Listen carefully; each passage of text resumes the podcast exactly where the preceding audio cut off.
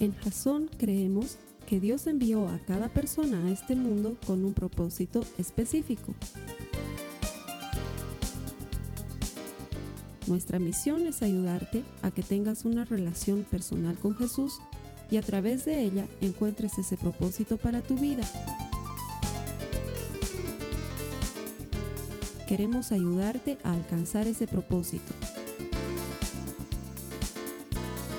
Es nuestra oración que este podcast te ayude a tener visión, a tener jazón.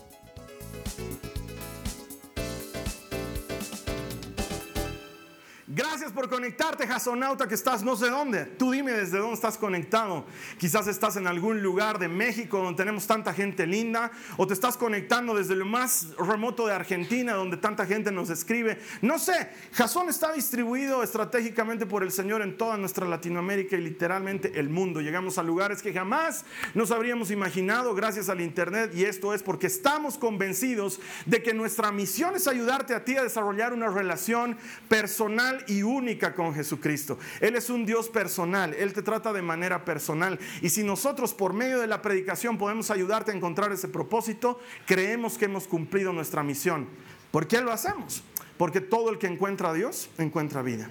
Y nuestra oración es que tú encuentres vida por medio de la eterna palabra de Dios, la misma que te va a hablar hoy y que va a ser compartida para ti. Estoy seguro que el mensaje de hoy es especial y va a marcar la diferencia. A los hermanos que vienen aquí todas las semanas y me ayudan a predicar a la gente que viene desde tantos lugares a conectarse al internet, les agradezco y les bendigo. ¿Por qué?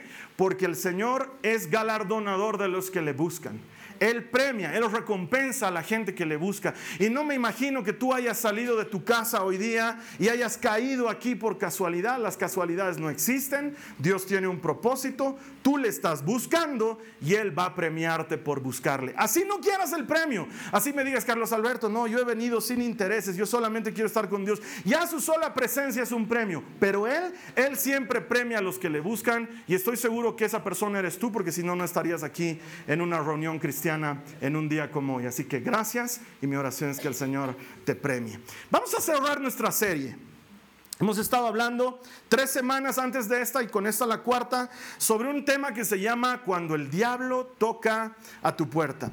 Y lo hemos hecho no con el fin de exaltar al diablo en ninguna forma. De hecho, si has pasado ya algún tiempo con Jasón, sabes que aquí hablamos poco mal y nada del diablo porque no tenemos mucho que tratar al respecto de este individuo, excepto lo que el Señor quiere que conozcamos de él. Y entonces le hemos dedicado cuatro semanas a sus artimañas y a la manera en la que él seduce a las personas, las tienta y las lleva a tropezar. ¿Por qué? Porque queremos que cuando el diablo toque a tu puerta, que lo está haciendo, porque no es algo que va a ocurrir, sino es, algo, es una guerra constante en la que estamos involucrados, cuando el diablo toque a tu puerta, tú sepas cómo responder a su ataque. La primera semana veíamos que el diablo es un mentiroso que lo que él hace es mentir sobre todo respecto a lo que Dios dice de ti y lo que Dios tiene para ti. Y lo que está buscando con eso Satanás es apartarte de Dios. Pero la Biblia dice que si resistimos, el diablo huye. La segunda semana veíamos que el diablo es un engañador. Y nos engaña con el objetivo de desarmarnos. ¿Cómo nos desarma? Quitándonos la palabra de Dios. Cuando el diablo logra que nosotros dudemos de lo que está escrito en la palabra de Dios, perdemos nuestra arma más importante de defensa. Y al perder la palabra de Dios, estamos inertes ante su ataque. Es por eso que les animaba las últimas semanas a que lo que más debemos hacer como cristianos es leer la palabra y pasar tiempo en la palabra. Nos comprometíamos a hacer como primera cosa cuando despertemos, en lugar de mirar nuestro Facebook o nuestro WhatsApp o nuestro Instagram, mirar primero nuestra cita del día nuestro versículo diario, como un ejercicio solamente para acostumbrarnos a buscar la palabra de Dios. Y si tú has empezado a hacer eso, seguramente la palabra ha empezado a despertar más hambre y más sed en ti de conocer a Dios y ha sido más profundo y quizás hasta te has enganchado en un plan bíblico. Es lo ideal, es lo que recomiendo. Al engañador se lo resiste con la palabra de Dios. La semana pasada veíamos que el enemigo nuestro también es un acusador que Él viene a acusarnos para que sintamos culpa y para que sintamos vergüenza. La culpa nos aparta de Dios. La culpa no nos deja entrar en el arrepentimiento y la culpa nos puede matar.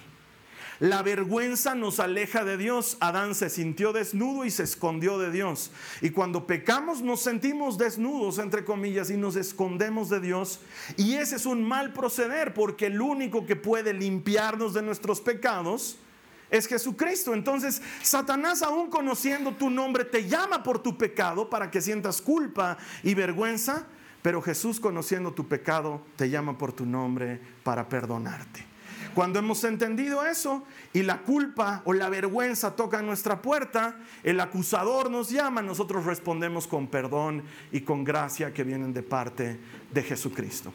Y esta última semana vamos a ver lo que considero la última estrategia, su último pataleo de desesperación de Satanás. Y es que cuando ha intentado todo, ha intentado hacerte sentir vergüenza, ha intentado hacerte sentir miserable, ha intentado hacerte sentir que no mereces la ayuda y el favor de Dios, ha intentado hacerte sentir que eres el último en esta tierra y que no, no deberías estar ni siquiera sentado escuchando una prédica cristiana y eso no funciona. Entonces Él da un giro de 180 grados y de decirte que no mereces nada, cambia completamente el discurso para decirte, Tú lo mereces todo. Estás muy bien. Eres mejor que los demás, seamos honestos. Ya son cuatro domingos que no faltas a la iglesia. Eso tiene que valer algo. Después de todo, míralo al fulano de tal. Ni viene a la iglesia. Es hecho al cristiano y ni siquiera se aparece en la congre. ¿Tú estás bien? No serás el mejor de los cristianos, pero cantas en la alabanza, levantas tus manos. Eso tiene que valer algo. Yo creo que Dios lo está mirando y empieza a generar exactamente lo opuesto de la culpa y la vergüenza y empieza a llenarnos de orgullo. Y es que nosotros pensamos que somos débiles cuando estamos en el piso, pero la Biblia dice que cuando estamos en el piso y somos débiles, Dios es fuerte en nosotros hay un momento de mayor vulnerabilidad y es cuando estamos parados y pensamos que podemos solos. En ese momento en el que tú piensas que puedes llevarte el mundo por delante, es cuando más vulnerable eres porque el ser humano tiende a dejar a Dios de lado cuando siente que puede hacer las cosas por su cuenta. Y si dejamos a Dios de lado, ahí sí que nos estamos poniendo al descubierto. La mejor manera de hacerlo desde la perspectiva de Satanás es sembrando orgullo en tu corazón y en tu mente, haciéndote sentir orgulloso, llenándote de soberbia y apartándote con eso de Dios. Mira lo que dice la palabra, Primera de Pedro 5.8, si me acompañas por favor en tu Biblia. Primera de Pedro 5.8, el apóstol nos advierte y nos dice, estén alerta, cuídense de su gran enemigo el diablo, porque anda al acecho como un león rugiente buscando a quien devorar. No podemos bajar la guardia. Pensar que no estamos siendo sujetos de un ataque es como negar que estamos respirando. El enemigo no descansa. El enemigo no dice, ay, hace un momento han dado un anuncio de ayuno de 21 días. Pucha, 21 días voy a tener que dejarlos en paz. Me buscaré qué hacer. No, se enemistaré a los coreanos otra vez entre ellos. O sea, no, para nada. El enemigo más bien va a continuar atacando en el tiempo en el que tú estés buscando a Dios. El enemigo no dice, ay, acaban de revelar que yo soy un destructor, entonces ya con eso me deschaparon, ya mejor no hago nada. No, él sigue atacando. Y por eso el apóstol nos dice, estén alertas, estén alertas, está sucediendo todo el tiempo. El ataque es permanente. No bajen la guardia, porque el enemigo el enemigo no es muy creativo, te lo dije, pero es perseverante. No se da por vencido. Y continúa y continúa y continúa. Claro, si te ve en el suelo, te va a patear lo más que pueda.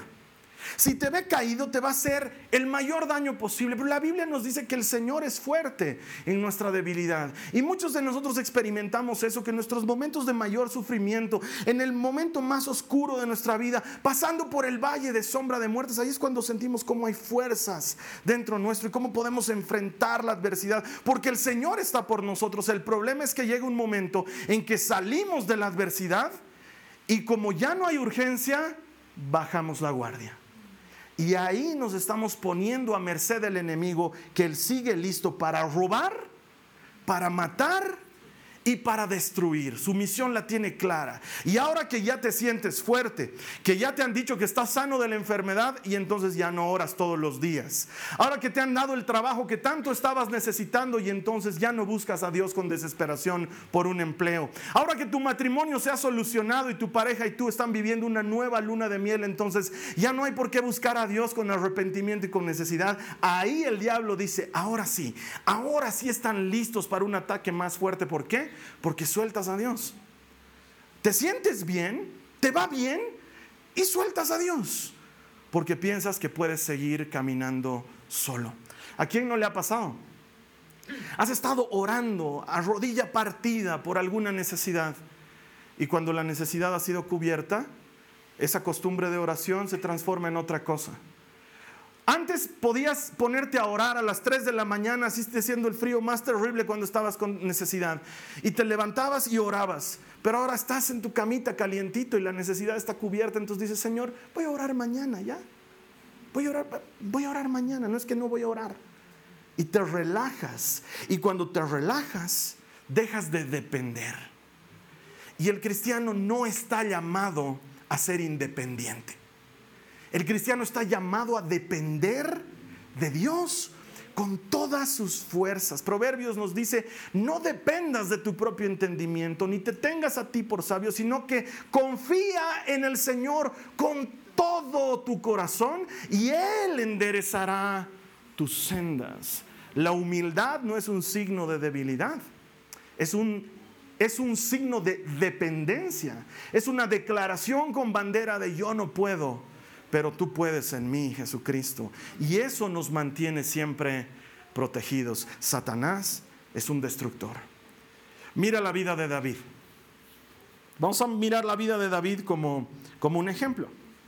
Satanás había urdido un plan perfecto para hacer tropezar a David. Después de todo, este David no era cualquiera.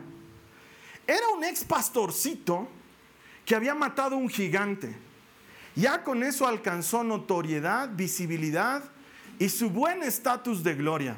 Dice la Biblia que las mujeres componían canciones para David. O sea, no es como Chayanne que hace canciones para las mujeres, ¿me entiendes? Es al revés. Es las mujeres hacían canciones para David. Dice que se reunían a cantar y sacaban sus panderos y cantaban, Saúl mató a miles, pero David mató a diez miles. Era, era un éxito en todas las estaciones de la época.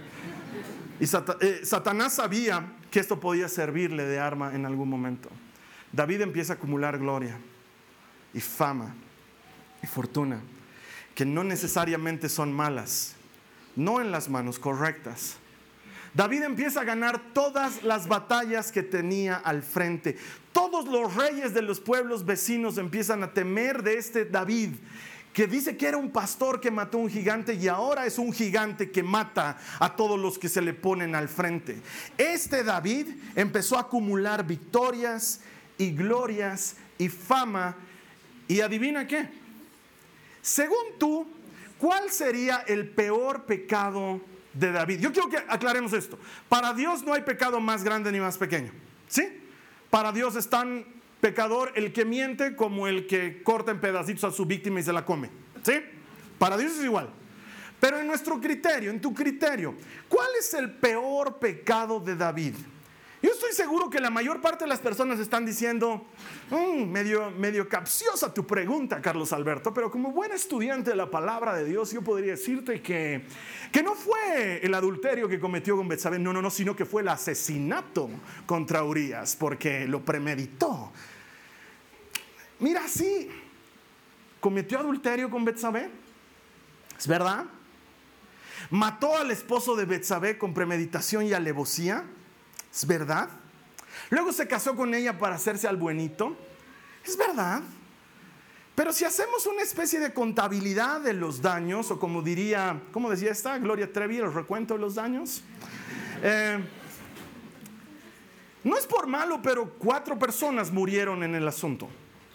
¿Sí? El bebé, Urias, eh, No me acuerdo quién es más. Un par de personas más se mueren ahí en el asunto. no más de cuatro.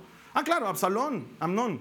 Sí, porque a raíz de eso luego se piñan entre los hermanos y uno mata al otro. Es medio carnicera el asunto.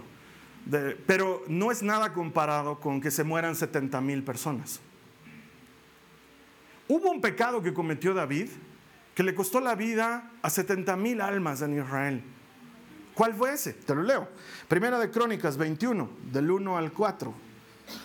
Ya cuando estemos ahí en la presencia del Señor, yo voy a charlar con David y me voy a disculpar por sacar tantas cosas a la luz de su vida. Hoy es necesario.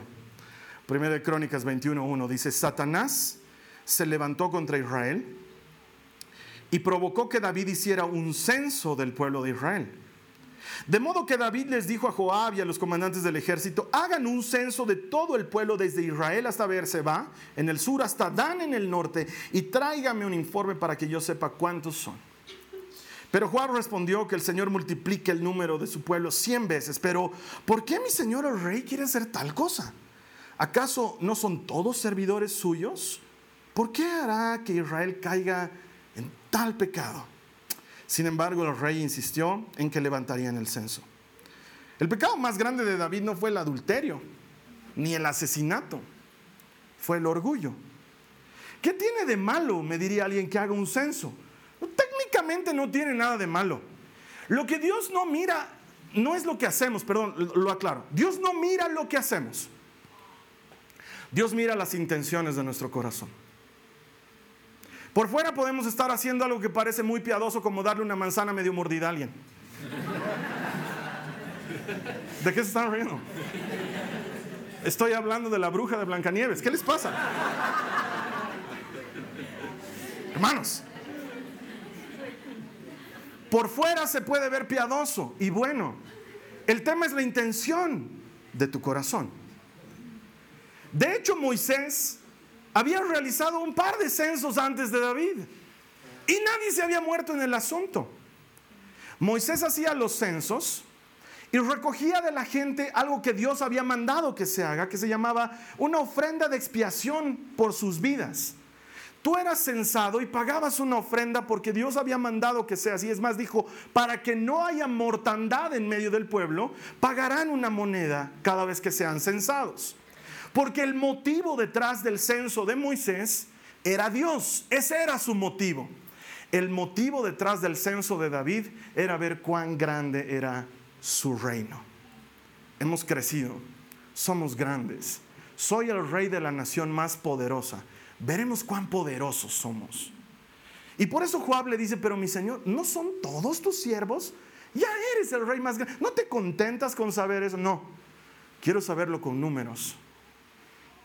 Y entonces el orgullo entró en un momento en el que David se consideraba más fuerte que nunca.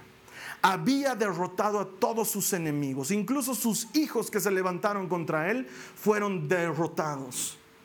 Lo que todavía no había derrotado es a David. David seguía ahí adentro peleando. Y el orgullo tiene esa tendencia se levanta dentro de nosotros y saca lo peor de nosotros. Y el diablo quiere llenarnos de orgullo. Y es una lucha bien extraña porque nos piden que nos movamos por un sendero tan estrecho en el que no está bien creerte el hoyo del queque y no está bien creer que eres el gusano del queque. Entonces no sabes si es bueno tener un buen concepto de ti o si es malo tener un buen concepto de ti. Y la Biblia es clara al respecto. La Biblia dice, nadie piense más de sí mismo, sino cada quien piense sobre sí mismo conforme a su medida de fe. Vean si imitan a Cristo. Entonces no es malo que tengas un buen concepto de ti mismo mientras estés sujeto a tu medida de fe, a lo que Cristo hace por ti. Pero el diablo quiere que te llenes de orgullo. Y generalmente eso comienza por comparación. Tú como marido empiezas a mirar a los otros maridos de las otras amigas de tu esposa y entonces dices, ah, por lo menos yo no soy tan como ese. Yo nunca le hago escándalos a mi mujer en la calle, ese sí. O yo no, nunca le, le he hecho pasar vergüenzas a mi mujer yo borracho en una fiesta. Yo sé hasta dónde tomar. Y estás orgulloso de eso. Y le dices todavía a tu esposa, tu esposa te, te codea y te dice, oye, ya estás empezando a tomar mucho. Y le dices, tranquila, mi amor, yo tengo mis límites. No soy como el fulano.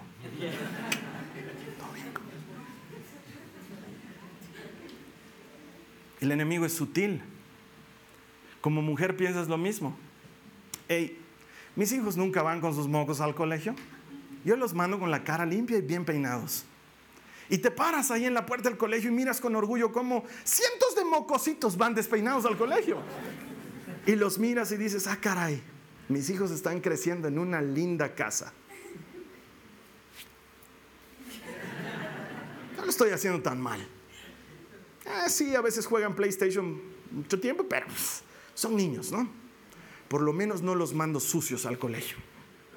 Y luego viene tu amiga, que con las apuradas lo deja a su hijo y lo ves despeinado y mocoso. Y, le dices, hola amiga, están correteando. No, ay, sí, no he tenido tiempo ni de peinarlo. Y tú dices, aleluya. Algo estoy haciendo bien. Y el enemigo es sutil. No se presenta con cola y con tridente. Se presenta de una manera sutil, engañosa, y está viniendo a destruirte. Quiero que veas este contraste. Vámonos a segunda de Samuel, capítulo 12, verso 13, la primera parte del versículo, cuando el profeta Natán le anuncia a David que había pecado con la mujer de Urias. Mira lo que dice Natán, eh, David en respuesta a Natán. Dice, entonces David confesó a Natán. ¿Qué le dijo? He pecado contra el Señor. Pero cuando David pecó en el censo, mira el verso que vamos a leer en Primera de Crónicas 21.8. En Primera de Crónicas 21.8, David dice, entonces David le dijo a Dios, perdón, he pecado grandemente al haber hecho este censo. Te ruego que perdones mi culpa por haber cometido esta tontería. Cuando David peca con la mujer de Urias, sabe que ha pecado y dice pecado contra el Señor. Pero cuando comete este pecado del censo, dice, he pecado grandemente. ¿Por qué? Porque el orgullo, el orgullo le hace un daño muy profundo a nuestros corazones. Nos aparta de la gente.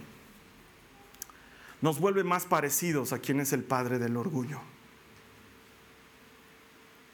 De alguna manera Satanás quiere que te parezcas a él. Y eso es lo que va a hacer al tentarte en tu momento de gloria. En el momento en que has ganado ese ascenso, en el momento en que te anuncian que han aumentado tu sueldo, en el momento en que tu esposa te dice, buen esposo, buen esposo.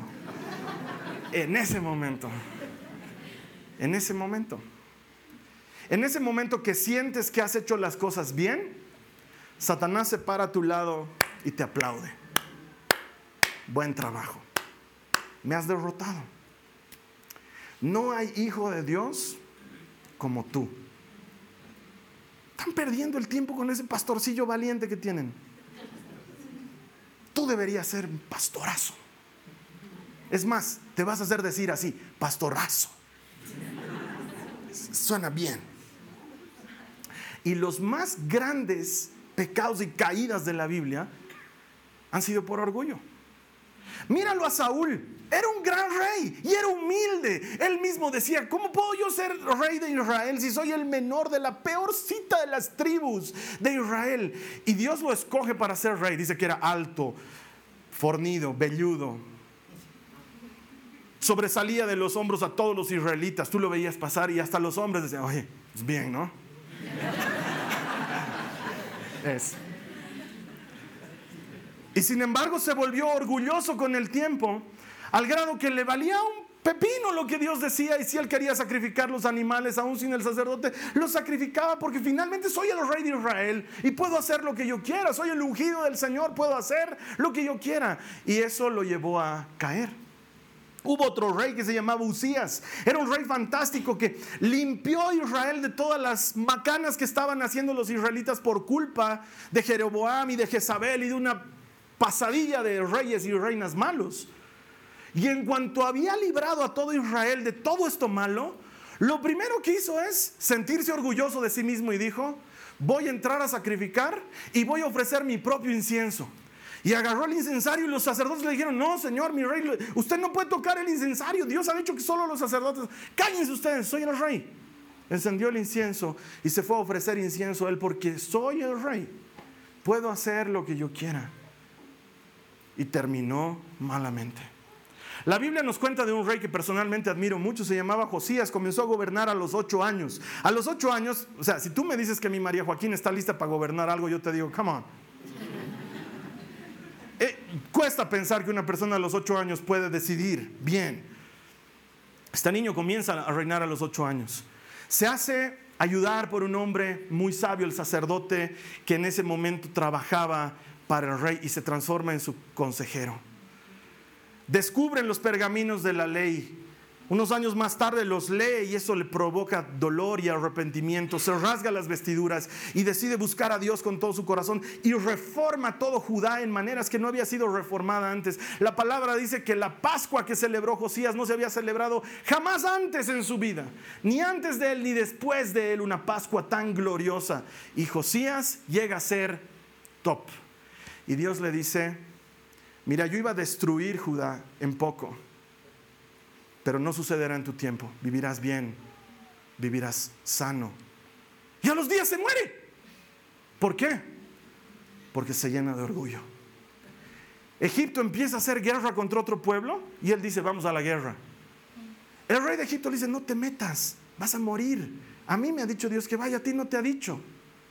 Y él dice para sí mismo, no, yo soy el rey de Israel, yo puedo ir donde me dé la gana. Y va, se disfraza para que no lo maten y maten al disfrazado, ¡pum!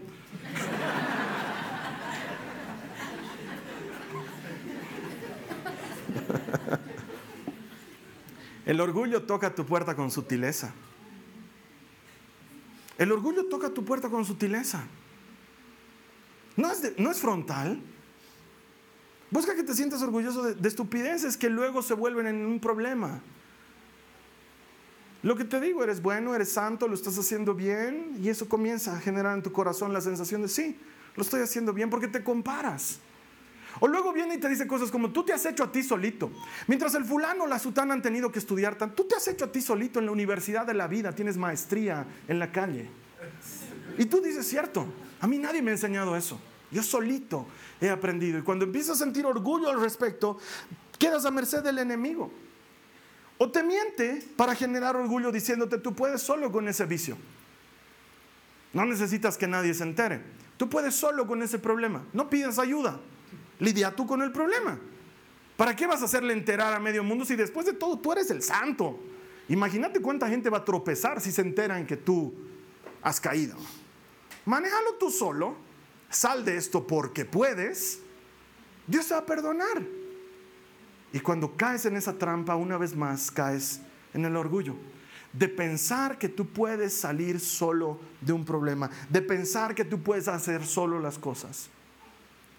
El diablo conoce bien las escrituras. Entonces te las cita con frecuencia. Y viene y te dice, mira, tú ya has tratado con esa persona que te ha hecho mal. Porque la palabra dice, si viene a pedirte perdón siete veces, siete veces perdona. Pero ¿cuándo ha venido a pedirte perdón? No ha venido. ¿Por qué tendrías que perdonar? Tú ya has hecho todo. Tú no eres, no eres el que ha ofendido. Tú no eres el que ha hecho daño. Tú no eres el que ha hecho mal. ¿Por qué tienes que hacer algo tú? La Biblia dice que si vienes siete veces, no ha venido ni una vez. Espera que venga y lo perdonas. Pero ahorita tú no tienes por qué hacerlo. Y detrás de eso hay orgullo. Porque el orgulloso no perdona. O te dice, no tienes por qué disculparte. Tú no has hecho nada malo. Finalmente los que te han ofendido son ellos. Tú estás recto delante de Dios. Y en el momento en que tú dices, cierto, estoy recto delante de Dios, allí es cuando llega la zancadilla.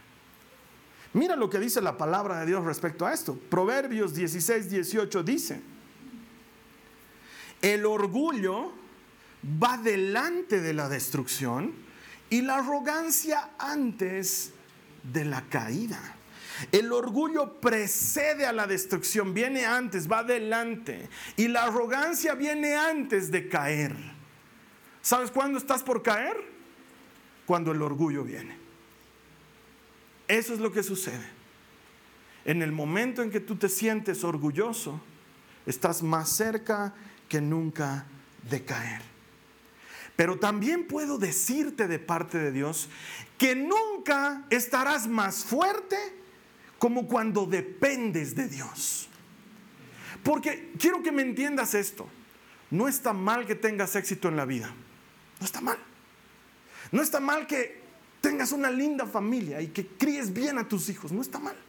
Porque no esto no es una invitación a tener un hogar desastroso. No es eso. No está mal que tengas una hermosa relación con tu cónyuge. No está para nada mal.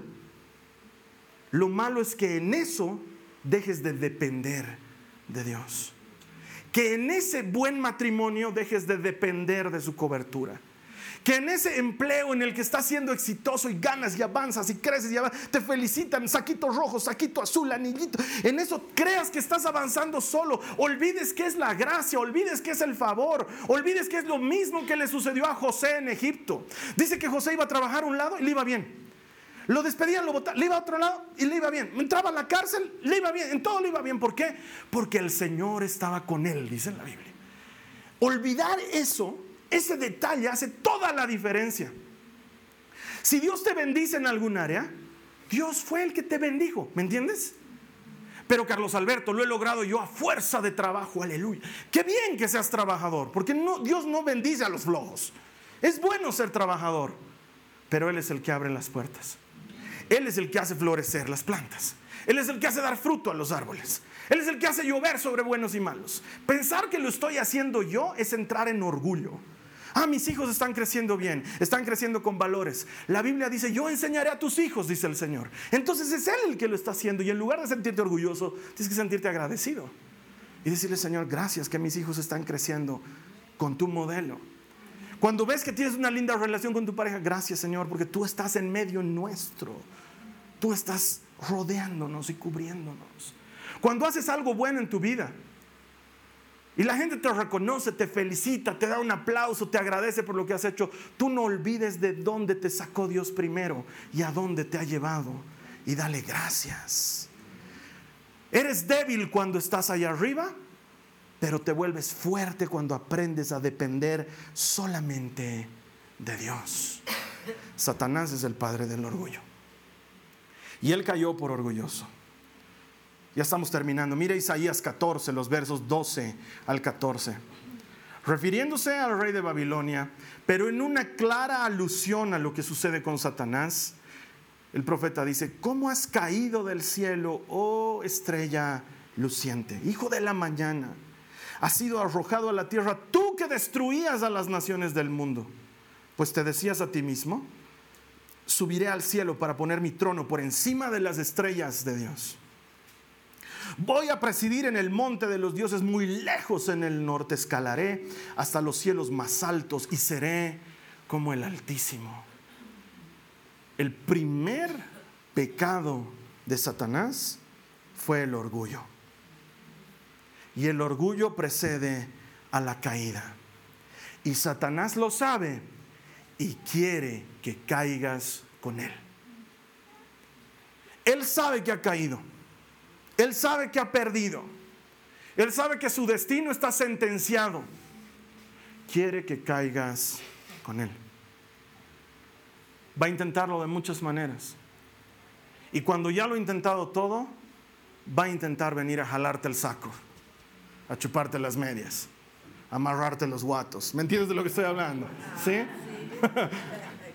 a decirte, tú lo haces bien. Tú no necesitas a Dios. Y el momento en el que crees que no necesitas a Dios, caes. Pero cuando el orgullo toque a tu puerta, humíllate delante de Dios y Él te levantará. Cuando el enemigo venga a tocar tu puerta con vanidad, con orgullo, con ego, con aplauso, tú humíllate en la presencia del Señor, porque Él levanta al humilde dice su palabra. Reconócele en todos tus caminos. Dale el crédito al Señor en todo lo que hace, sin entrar en el falso orgullo. Esto me trae a la memoria años atrás. Teníamos un lindo ministerio de danza. Lindo. Era, era, bonito porque era danza contemporánea, no eran esas tacitas que dan vueltas. Entonces, no, era, era danza contemporánea, era bien. Y un día hicieron una presentación extraordinaria. Yo me acuerdo que salen los chicos, eran parte de nuestro grupo de jóvenes, salen y les decimos así, pero chicos, qué bien lo han hecho, felicidades. Y uno de ellos era, para gloria del Señor. Pero lo has hecho bien, no para gloria del Señor. Para gloria del Señor. Entonces dijimos, ya ese no lo feliciten, hay que felicitarse. Quiero que entiendas esto. A veces ofendemos a la gente con nuestra respuesta. Pensamos que estamos haciéndolo bien y esa falsa modestia en realidad es orgullo disfrazado o a lo mejor una mala manera de estar lidiando con el orgullo. No tiene nada de malo darle la gloria a Dios. No podría tener nada de malo. Pero hay que saberle dar gloria a Dios. Porque si le das gloria a Dios para pincharle al hermano, no le estás dando gloria a Dios. Si das gloria a Dios para darle un sopapo a tu hermano, no le estás dando gloria a Dios. No hay comunión en ambas cosas.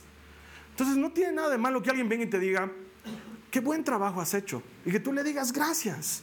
Porque es verdad, tú has hecho el trabajo. Y luego le des gloria a Dios, gracias. El favor del Señor está con nosotros. Qué bien que lo disfrutaste, gracias. No tiene nada de malo. No te hace una persona peor. Estás haciendo lo que tienes que hacer. El Señor levanta al humilde. Y humildad no es agachar la cabeza. Porque conozco muchos que agachan la cabeza, pero en su corazón las cosas están torcidas. Humildad es saber quién eres y quién no eres. Tenerla bien claro. Sé quién soy y sé quién no soy. Sé para qué soy bueno y le meto con todo en lo que soy bueno porque sé que Dios me dará por donde caminar, es lo que promete su palabra. Y en lo que no soy bueno, pido ayuda, me arrepiento, busco. Eso es lo que uno tiene que hacer. La siguiente vez que el enemigo toque tu puerta con orgullo, solo presta atención. Solo presta atención y dale la gloria al que le corresponde. Termino con esto. Santiago 4, los versos 6 y 10 dicen lo siguiente. Hablando del Señor, Santiago nos dice, y Él da gracia con generosidad. Como dicen las escrituras, Dios se opone a los orgullosos, pero da gracia a los humildes humíllense delante del Señor y Él los levantará con honor. El enemigo va a venir a tocar tu puerta con orgullo. Ya sabes. Y Dios se opone a los orgullosos. Ya lo sabes. Si algo ya se te ha sido avisado, ¿por qué tendría que representar en ti un peligro? Ya sabes cómo va a ocurrir. Entonces mi respuesta es humillarme bajo la poderosa mano de Dios. Cuando yo comencé a seguir al Señor, era un pedante que no tienes idea. Me acuerdo que ese era el problema más grande que tenía. Pateaba puertas, a mí no me nadie porque no son quién. Y me acuerdo que me peleé con mis hermanas del Ministerio de Música, una de las cuales bendita del Señor hoy es mi esposa.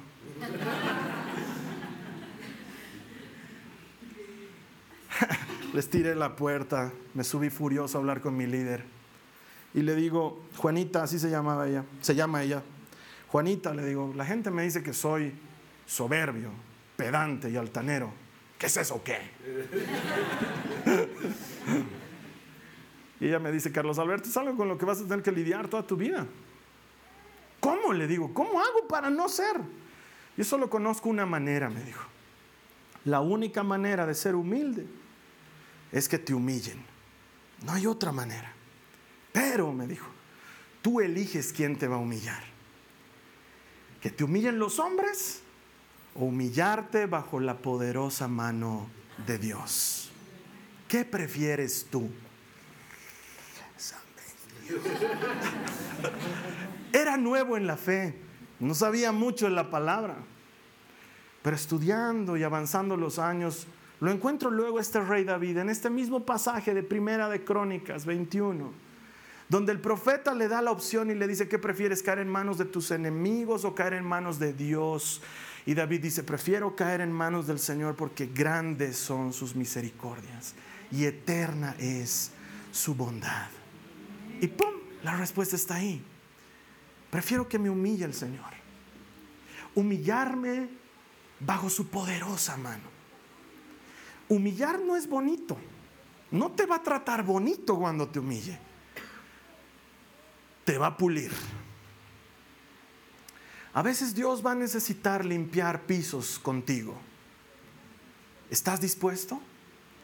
Porque la Biblia dice que al que lo humilla, luego lo levanta. Que la misma mano que parte es la misma mano que sana. Y yo prefiero mil veces que Dios me parta que me parta un hombre. O sea, lo elijo sin pensar. ¿Qué quieres que te parta, Carlos Alberto? ¿La curva norte o Dios? Dios. Dios, porque grandes son sus misericordias y eterna es su bondad. La siguiente vez que el orgullo toque a tu puerta, humillate delante del Señor. No delante de mí. Yo no soy el Señor. Hay gente que viene y me dice, pero tú eres el pastor. Sí, pero igualito que tú. La única diferencia es que yo predico el domingo. Es la única diferencia. Es la única diferencia. Somos igualitos. Tú no te humilles delante de mí, humillate delante del Señor, lejos de mí pretender suplantarlo, porque ahí sí yo me voy a tener que humillar dos veces. No. Humillate delante del Señor y Él te levantará en el momento oportuno. Vamos a cerrar nuestros ojos.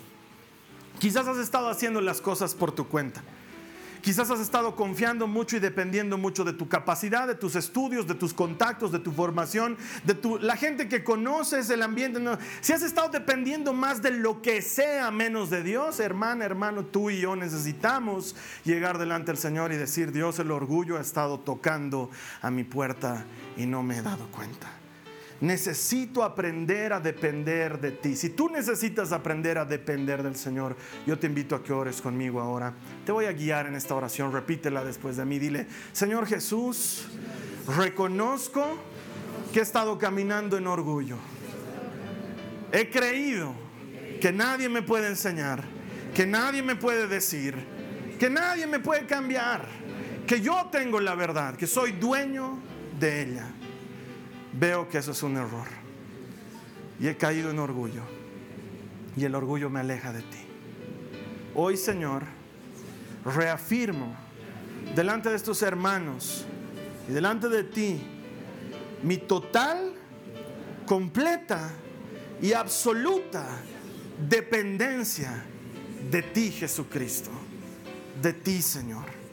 Dependo de ti mi trabajo depende de ti. Mi salud depende de ti. Mis relaciones dependen de ti. Mi camino depende de ti. Yo me humillo.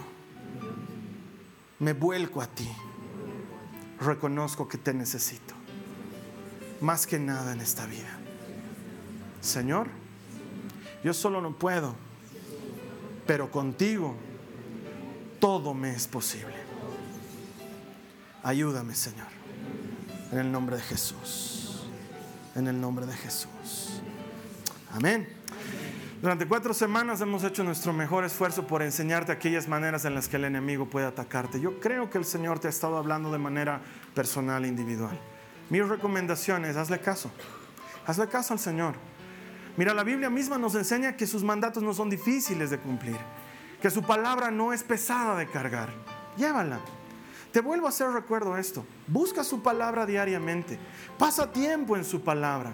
Pasa tiempo en comunión con Dios y deja que Él te enseñe y que Él te instruya. Las siguientes veces que el enemigo toque a tu puerta con mentiras, con engaños, con acusaciones o con destrucción, sabes cómo responder. Porque después de todo no somos nosotros los que tenemos que responder, si no es la espada del Espíritu, es Dios en nosotros, Dios con nosotros, Dios por nosotros. Y la misma Biblia enseña que si Dios es por nosotros, ¿quién puede estar en contra de nosotros? ¿Es verdad? ¿Estamos en batalla? ¿Es verdad? ¿Hay una guerra espiritual? Sí. Peleamos no contra humanos, no contra carne ni contra sangre, sino contra huestes, principados, potestad, todas esas cosas en las regiones celestes. Sí, es verdad. Pero hay una verdad superior a todas las verdades, que si Dios es por nosotros, ¿quién contra nosotros? Pelea esas batallas de la mano de Cristo. No satanices la existencia, pero estar alerta. Tu enemigo no va a descansar. Una prédica no le asusta. Le asusta a un cristiano que le crea a Dios. Yo sé que tú eres uno de esos. La siguiente semana vamos a comenzar una nueva serie en la que vamos a seguir profundizando en las aguas del Señor, entrando en su presencia y teniendo comunión con Él. Yo te voy a estar esperando aquí. En tanto eso sucede, ¿qué tal si me ayudas a compartir este mensaje con alguien más? Yo sé que solo no puedo. Pero tú y yo juntos con el Señor podemos hacerlo llegar hasta el último confín del mundo. ¿Quién será aquel a quien Dios quiere hablarle este mensaje? No lo conozco, tal vez tú sí mándaselo. Es muy sencillo. Puedes quemarlo en un disco, puedes ponerlo en un flash, puedes mandarle el enlace por un mail. Hoy en día es muy sencillo. Esa persona va a recibir la palabra y va a recibir a Dios y todo el que encuentra a Dios encuentra vida y entonces vamos a celebrar haber hecho nuestro trabajo. Vamos a poder decir, somos siervos inútiles, hemos hecho lo que teníamos que hacer. Yo voy a estarte esperando aquí la semana y en tanto nos volvamos a encontrar, creo que el Señor te va a dar una semana bendecida. Gracias. Esta ha sido una producción de Jason Cristianos con Propósito. Para mayor información sobre nuestra iglesia o sobre el propósito de Dios para tu vida, visita nuestro sitio web www.jason.info. Allí encontrarás muchos recursos para animarte en tu relación con Dios, enseñanzas, nuestro blog, prédicas y mucho más. Te lo deletreamos www.ja on.info. También puedes visitarnos en nuestro sitio en Facebook www.facebook.com barra Que Dios te bendiga abundantemente. Muchas gracias.